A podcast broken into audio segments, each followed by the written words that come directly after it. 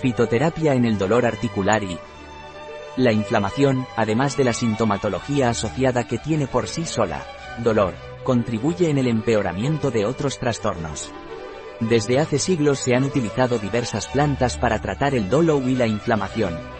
Hoy en día, sabemos que los principios activos de estas plantas son capaces de inhibir o modular las dos mayores vías de metabolización de las sustancias proinflamatorias, la vía de las ciclooxigenasas y la de la 5-hidroxigenasa, por lo que contribuyen a reducir la inflamación. Fitoterapia por vía ORALCU con acento agudo RCUMALA cúrcuma alonga es una de las muchas plantas que durante siglos se han utilizado con fines terapéuticos, en concreto en la medicina tradicional india. La cúrcuma contiene unos principios colorantes amarillos llamados curcuminoides, curcumina, demetoxicurcumina y bisdemetoxicurcumina.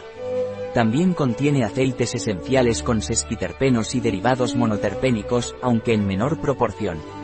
Contiene además almidón, cuyo principal componente son los arabigogalactanos. Pero su actividad antiinflamatoria, antioxidante y antidegenerativa, se debe a los curcuminoides. En los últimos años hay muchos estudios internacionales que avalan dichos efectos terapéuticos. Resulta de gran interés la rigidez y dolor articular. La curcumina ayuda a reducir la inflamación y la desnutrición del cartílago. De hecho, puede ralentizar la evolución de la artrosis, la curcumina tiene un efecto similar al de algunos antiinflamatorios.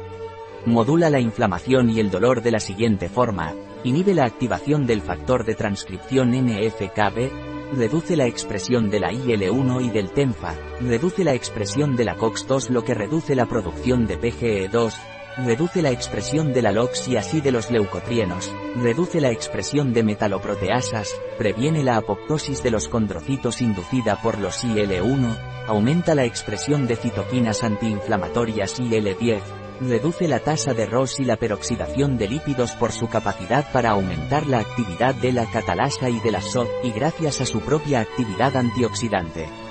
Aunque es reconocido que la curcumina es la principal molécula activa de la cúrcuma, es importante consumir completa y no solo uno de sus ingredientes bioactivos, ya que funciona mejor al tener todos sus elementos bioactivos presentes. Esto pasa en muchos compuestos naturales. La cúrcuma se puede utilizar también por vía tópica, aunque es mucho menos frecuente y los estudios son mucho menos concluyentes. La tolerancia y seguridad de la cúrcuma son altísimas, pero alguna contraindicación o efecto secundario se ha descrito y merece una mención.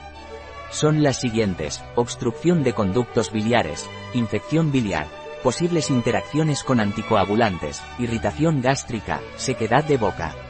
Un artículo de Catalina Vidal Ramírez, farmacéutica, gerente en bio-pharma.es.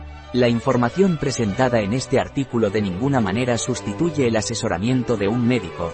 Cualquier mención en este artículo de un producto, no representa el respaldo de ODS, Objetivos de Desarrollo Sostenible, a ese producto.